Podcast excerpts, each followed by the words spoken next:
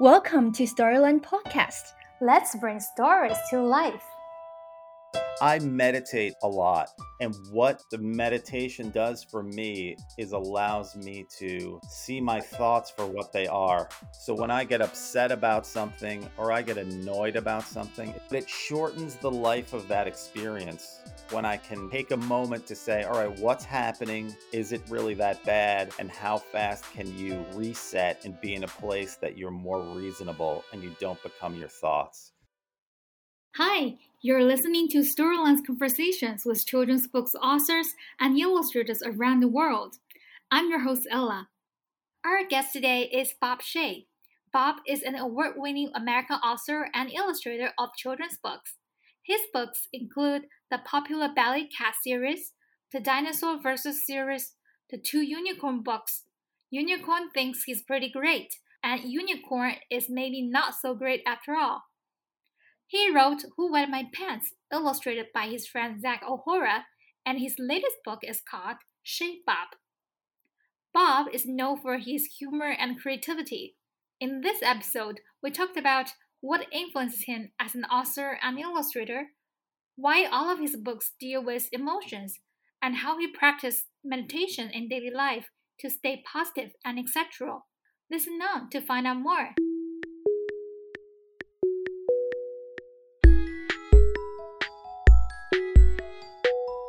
Hi, Storyland. My name's Bob Shea, and I'm an author and illustrator of picture books for very little kids. And I'm excited to talk to you today. Hi, Bob. We are so excited to have you here today. Before I wrote emails to you, there were two yep. authors and illustrators recommend me that I should interview you, both Jeff oh, Mack and Lane Smith. So, um, yeah. Wow. I will thank them. Lane's a very good friend and I just talked to him the day before yesterday. Yeah, he's nice, right? Yeah, yeah, sure. Um, we had very nice conversations, and yeah. uh, and I really like your books as well, and I really love the story safari you are doing on your social media. I think oh, maybe we can you. talk about them later. So to begin with, I'm very curious about you as a child because I find most of your books always have a very energetic, outgoing, and glamorous main character, like the cat in the Ballet Cat, the cheetah in the Cheetah Can Lose, and the unicorn in the two unicorn books. So, uh, were you also the kind of very outgoing and popular kid? You know, that's it's interesting. I don't know that those characters directly reflect my childhood. I was I was relatively outgoing. I'm not now. I'm a bit of an introvert, but um when I was a kid, I think I was I was pretty happy and people generally liked me. The other kids liked me, but I wasn't the most popular kid. I was always making jokes uh, and joking around, but never the class clown, which I think in the here is a sort of a negative term. I was never interrupting class or being drawing attention to myself inappropriately. I was pretty easygoing. I thought things were funny. I liked things that were funny. and I I know that you love picture books since a little kid, and uh, they were I always there uh, as you were growing up because nowadays some parents think that uh, when when their kids can read chapter books maybe it would be too babyish for them to read picture books and that's actually not true. In one of your interviews you said that you started to read picture books because of your mom. She bought you a lot of picture books and she also ordered a monthly service that will deliver a box of picture books to you every month.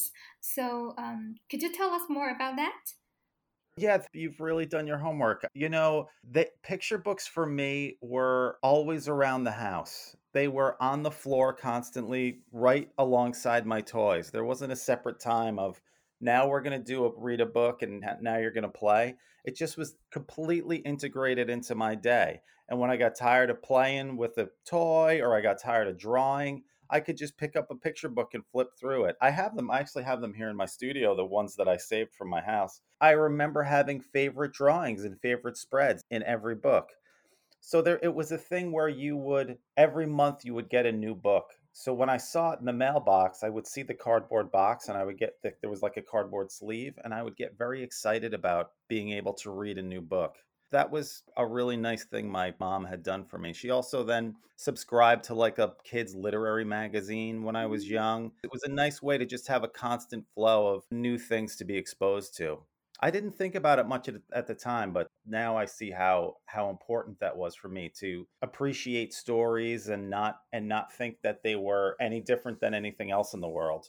Do you still remember any specific sweet memories you had with picture books as a kid?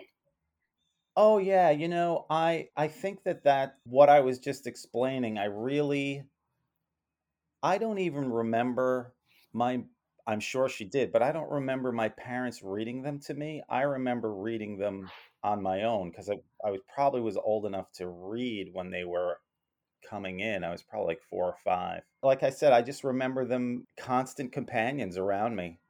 you know, I was I was the youngest in my family by about four years, so I was sort of. It almost seemed like I was an only child.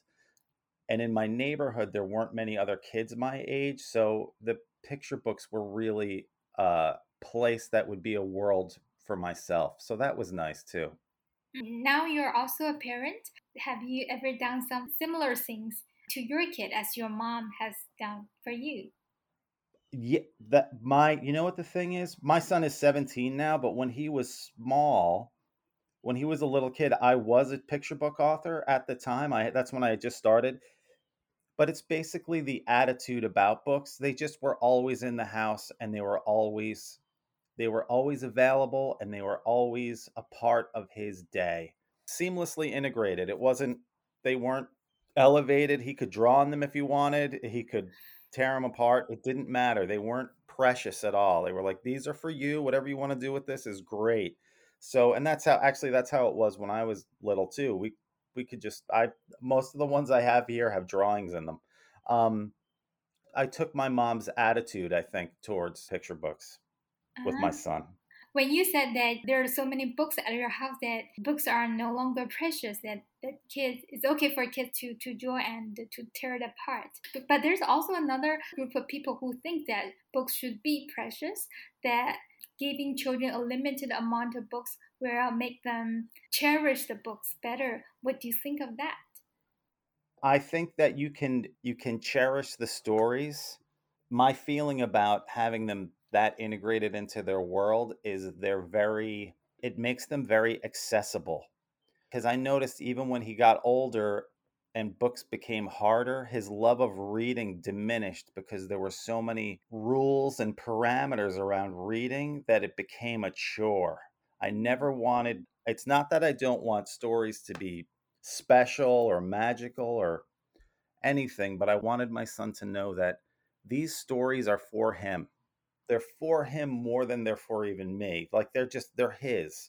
So I want him to develop this bond and this love of these stories, and he, he can't be afraid of them.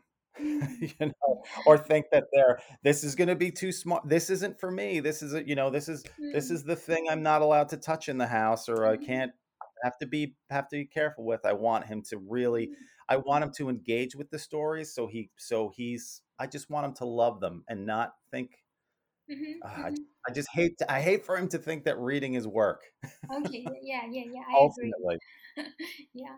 Before you make children's books, you you've also done many things, including creating characters and animations for PBS Kid and, and Nick Jr. What was that work experience like? That was especially PBS. That was a very that was what motivated me to get into the children's illustration world. I was an art director at the time and I was working on PBS Kids and I got to work with some of the most creative people I've met in my life. And one of them was illustrator Richard McGuire, who's here in the United States. And he had done a few picture books and he uh, really inspired me to try to do my own and to uh, pursue illustration. So for PBS, I got to uh, illustrate some some simple scenes, and then an, an animator would animate them for me under my direction, and all of that stuff informed the way I saw the kids space and what was possible, and that these things are uh, are something that I wanted to pursue. But that was that was a really great experience. It was it really I had been doing commercial design before that and the PBS Kids experience really taught me how the kids world was the most open, creative avenue for my ideas and it was very exciting for me.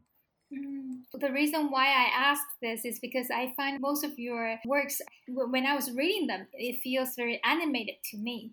So that's why I asked. I guess that work experience might also influence your style. You know, that's interesting. I, I understand what you're saying, and I think that that's true. But I think also, I didn't do this consciously, but I realized that I see the book as a almost as a skit or a little play. So it's a little scene. And I see other I see other picture books and I'm like, "Oh, they're not all done this way. People don't do it like this." And so my thing is almost like my stories are almost like a script that I'm writing. So to your point of an animation that makes sense.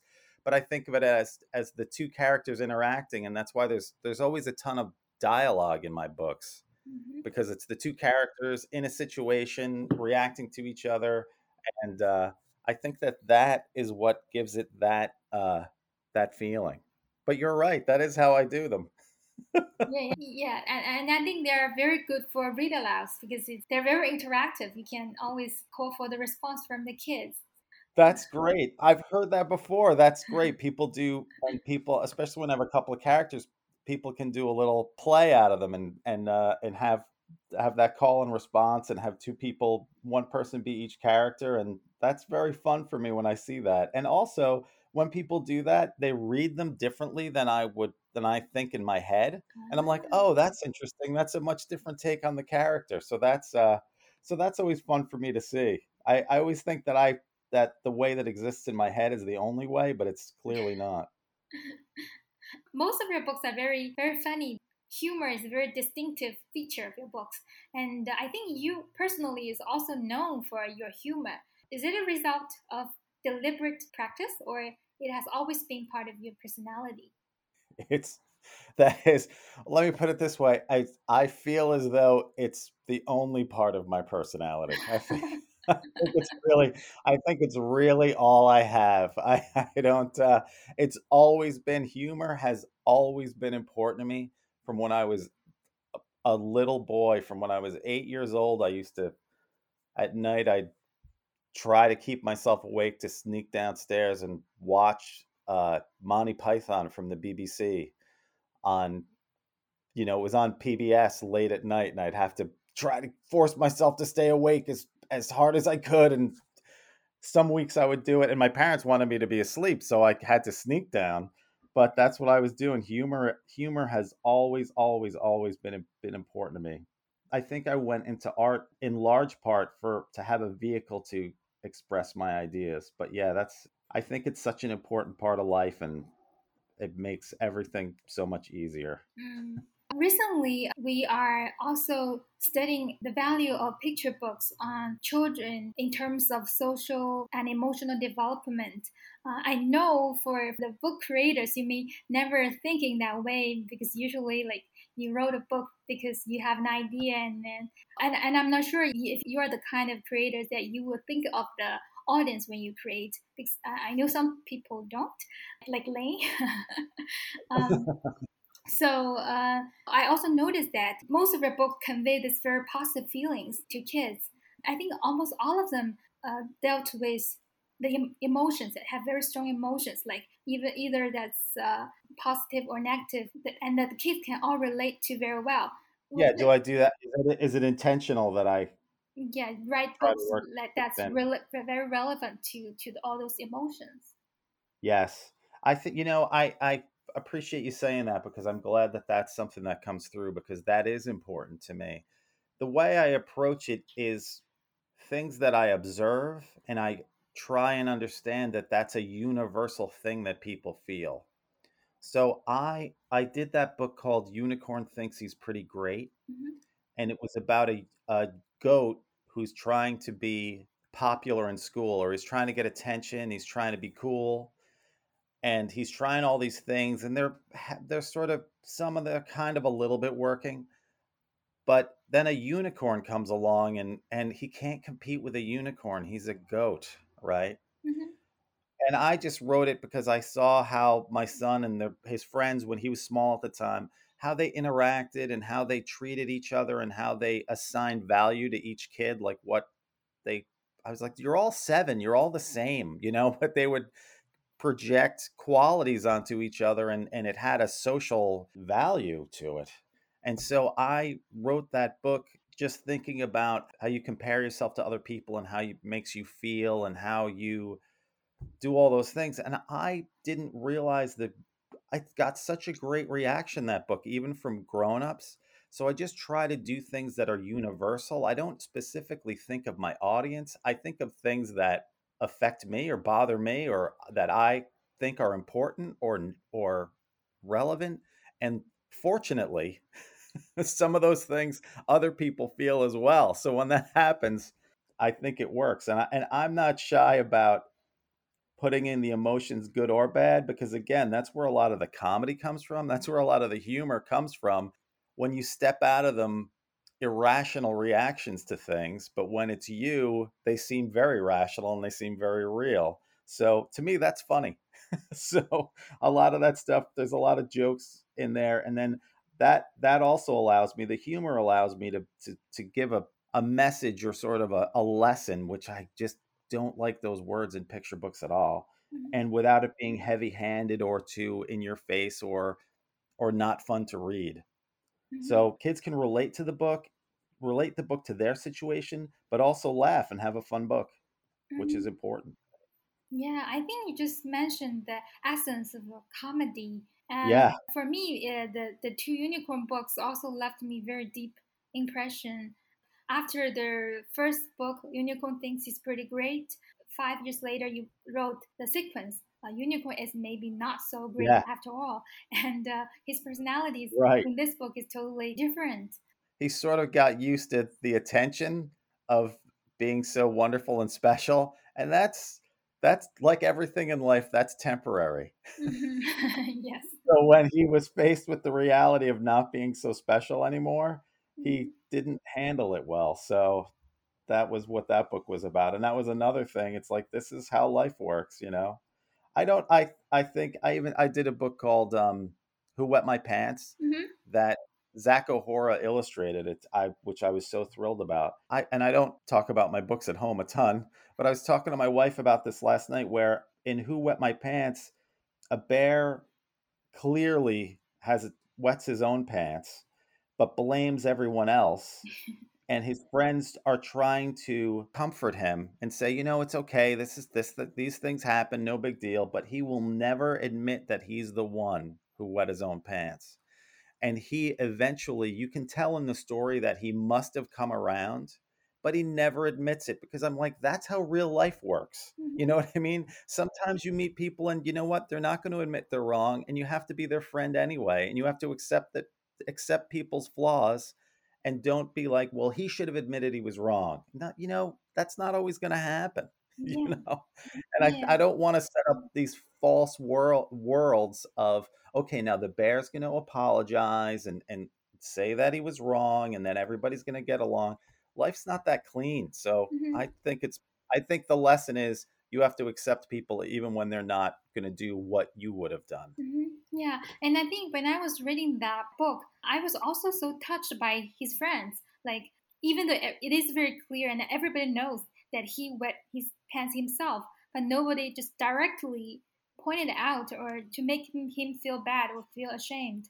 I think it's the That was yeah, yeah it's also the power of being being kind and i think the same thing same thing happened in the book uh, cheetah can't lose the, the cheetah always want to win and the two little cats even though they think of ways to to make fun of him to trick him a little bit but in the end he, Right. they, yeah they know that cheetah really love to win and that even though they win and then they still give him the the medal yes, yeah. So that's the other thing too. Yeah, Cheetah is uh he's not the best friend. He's very he's very uh he brags a lot and he thinks he's he thinks he's wonderful.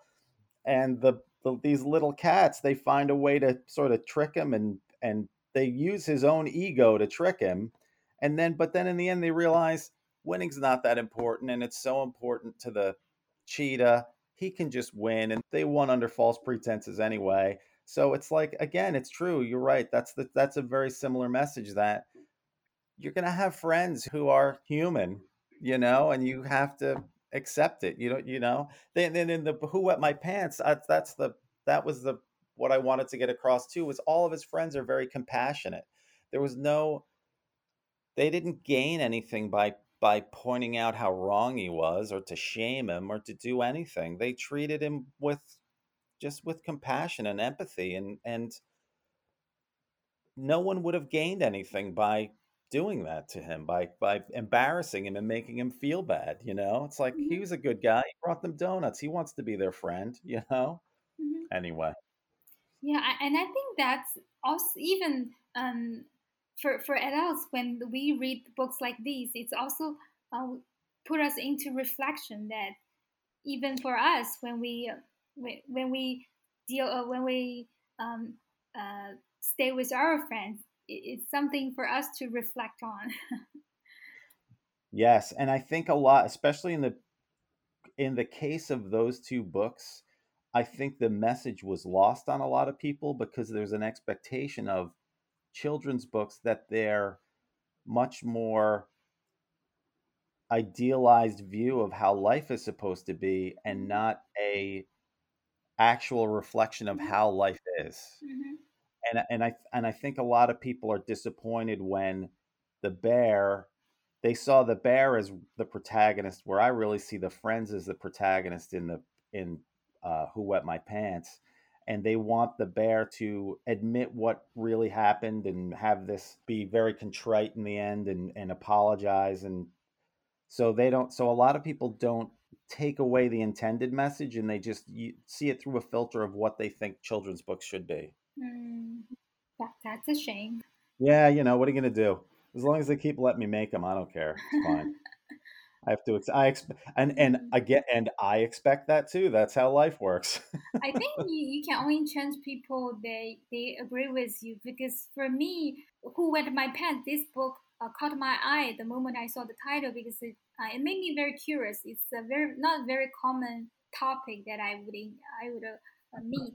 And but but after reading it, I I was really touched by how kind and empathetic all the bear's friends are, and I I was thinking, even though that not happened in real life, I was thinking, what if someone else in my life I met, they they have done something that very obvious mistake or something that they, they are embarrassed about. Um, like what what can I do? So in the past, maybe I would say you're wrong or something, but after reading this book, I think I, I would think it differently.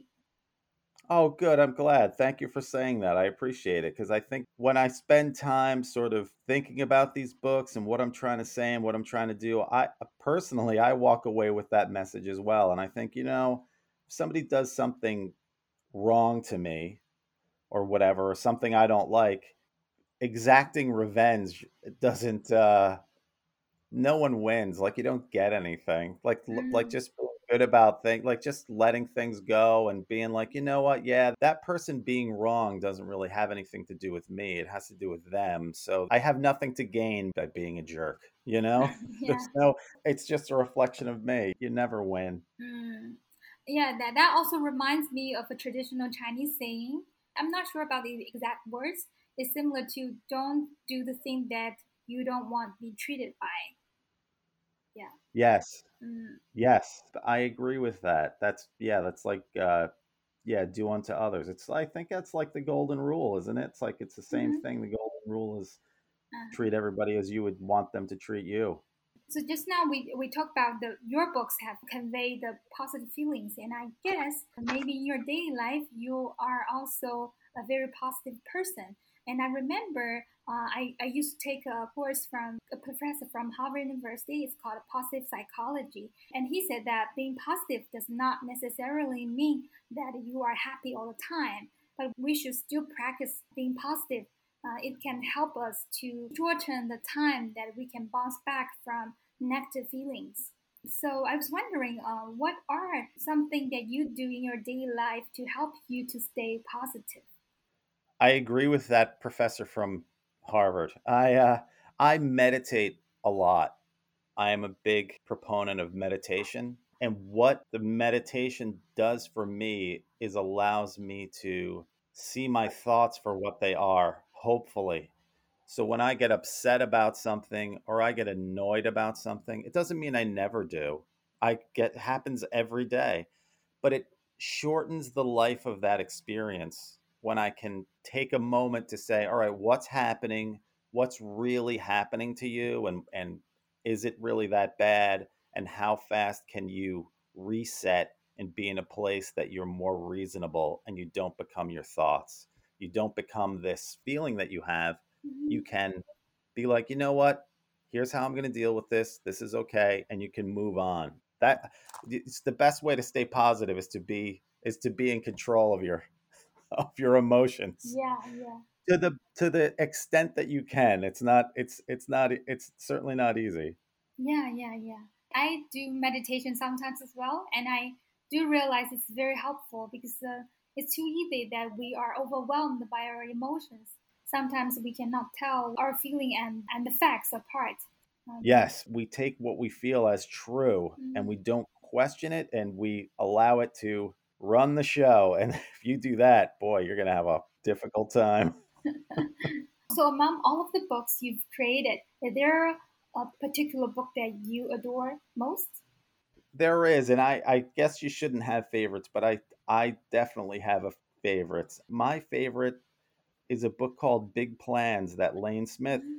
who you also interviewed, uh, illustrated, and he is a very well respected uh, huge, huge illustrator here in the United States. And he, I was always a huge fan, and he was a big influence on me before I met him. And he sort of befriended me when I had shown him some of my work. And when I showed him that book, he he wanted to illustrate it.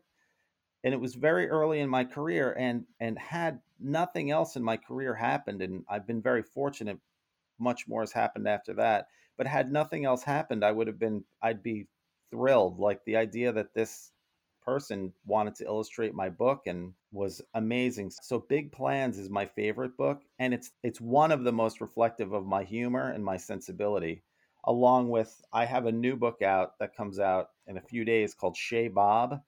Shea Bob by Bob Shea and mm-hmm. that book also is was one where they sort of no one no one stopped me and the book is very much my sensibility and the things that I find funny and and the way I would tell a joke. And luckily, it's been well received because I was like, hmm, if it's not, I'm gonna have a problem because this is this is how I how I would like to write a book. So anyway, so I think those two are are two of my favorites. Unicorn thinks he's pretty great. Who wet my pants too? I, that is I am so thrilled that Zach OHora was willing to illustrate that, and he made the book a thousand times better than my manuscript. So those, I think those three, but Big Plans definitely the top one. Mm, and, and I find Big Plans maybe one, uh, maybe the only one. I'm not sure. Or, or very big. Most of the books, your main characters were animals, but this one was a little boy. Yeah. How do you feel different making the characters animals and uh, a real people? And that's a good question. Actually, the, that original character in Big Plans was a bird. Oh, was supposed to be a bird. I I had it as a bird. I had done that was my second book. I had done a book called New Socks, mm-hmm. and New Socks was a little bird, mm-hmm. and I was going to have that character because I knew how to draw him. Do it. I had I had intended to do big plans, and Lane loved it and wanted to do it, which was completely flattering and a thrill. But Lane is the one who suggested making it a little boy. Mm-hmm. I I love to use animals as characters because it saves a lot of time. If you draw a little boy, if your main character is a little boy or a little girl, you have to explain to the reader what kind of little boy or little girl they are. Are they mm. shy? Are they loud? Are they all these things? So take Cheetah Can't Lose, for example. I put a cheetah on the cover there's already a shorthand with the reader where they know what to expect. Mm-hmm. Cheetahs are very mm-hmm. fast, right? So yeah. I go into the book and they know the qualities of that animal. So whatever I'm trying to do, Unicorn thinks he's pretty great. I used a unicorn. Everybody knows what a unicorn's like, and a goat, which is, you know, they did not get a lot. They're I like goats. They're not the most attractive animals. No one, no one has them as as pets because they're adorable. I mean, they are kind of cute in that I look like a goat kind of way, but uh, there was a I could contrast those two things. I so you can take the personalities and contrast them. Cheetah can't lose. Cheetah and little kittens. Kittens aren't fast, right? Mm-hmm. So the animals, the animals provide a a, a shorthand to to move the story along.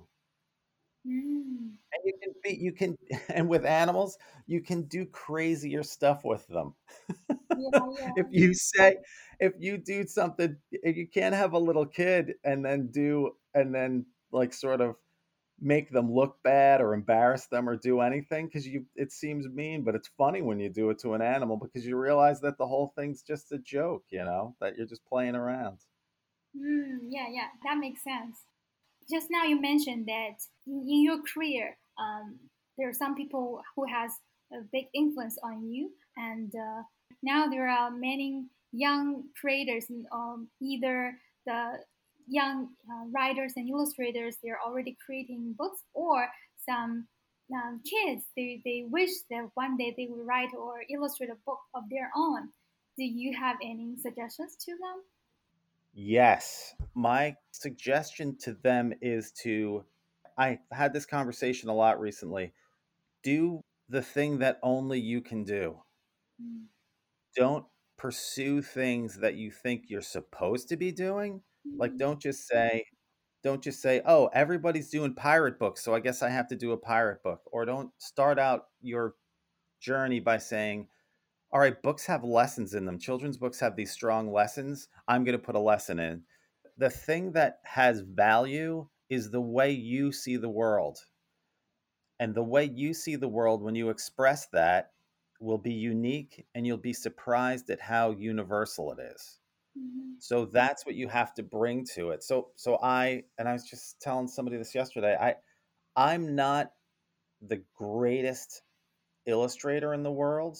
I mean, and obviously you just talked to Lane Smith who probably is.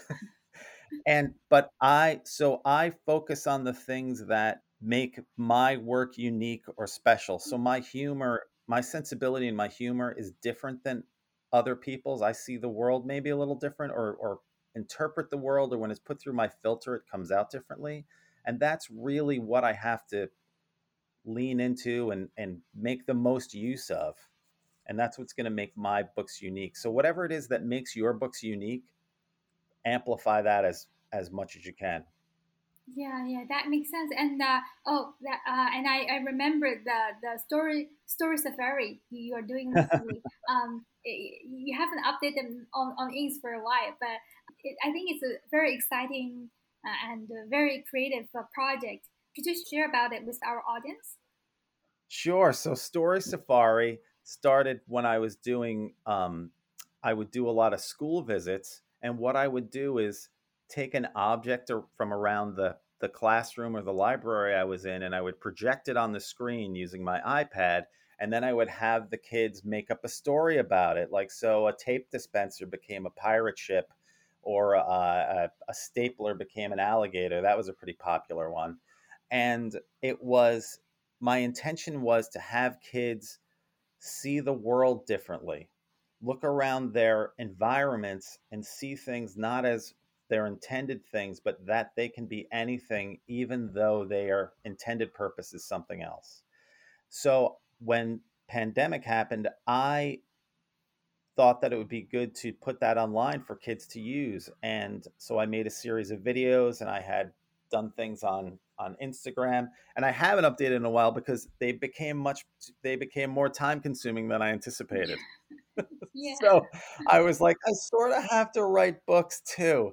So uh, I I'm so happy that you um, that you like it and you notice that. And I loved your drawings as well. I did go and look at your stuff. That was really, I thought that stuff was really great and really clever. Thank and um, I, I, I will get back to it. I'm going to do it again. I have, I figured out a way to make the production faster, which is really what I needed to do because the production quality of the ones I've posted is is high, which is nice from my PBS Kids animation days, but at the same time, I can't. It was hard. It was hard to write books and do that at the yeah, same yeah, time. yeah. I understand. Um, uh, but I think you've already had a great start. That, that that's a great uh, inspiration for for kids. There are already so much materials to to be downloaded that they can create it uh, with their own imagination. Thank you. Yeah. And, and I was inspired by that because uh, uh, earlier what I did is mainly that uh, for the sake of the audience, I, I also did a series of painting based on the fruits. Yeah.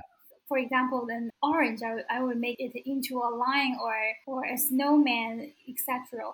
So what yep. I find interesting that that helped me to look at the world in a different perspective. But what I haven't done is that I didn't make stories from that character. So what I um, got inspired from Bob that don't stop there. After you created that little character, there could be a story developed around that character.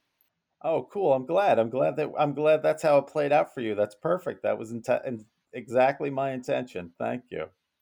That's pretty much about our talk today. And I think if there's one final question for you, if there was a time machine that can take you about 20 or 30 years earlier, what would you say to the younger self? Oh, to younger Bob Shea? Holy cow. Don't worry so much. Oh my gosh, I was so serious.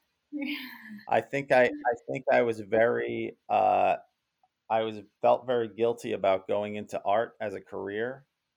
I did not have artist parents and I felt it was the first selfish thing I did as a human and I said, I'm going to go into art, even though I know no one here wants me to. They were supportive, but I know that they were like, they would have rather me done not art.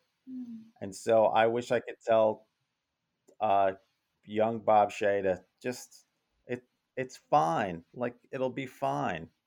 you know, don't worry so much. You don't have to there's not a there's you're not in i think you know kids go to school and they uh, one thing happens after another in a in a progression that they can't control and they think all of life works that way and it doesn't but but fortunately my son is 17 and he's a musician and so mm-hmm. and my wife is an artist so mm-hmm. we can tell him i can give him that i see his anxieties about the world and i can tell him yeah don't worry about it so so although i don't have a time machine i can impart those lessons to my son, which makes me feel good. I'm glad that I can be supportive of him. Thank you so much for all the great sharings you shared today, and we really love your books. Thank you, Storyland. Thank you for listening to me today. And uh, Ella, it was so nice to talk to you. Thank you. Thanks for taking the time. I'm really excited to have this conversation with you today as well. Okay, great.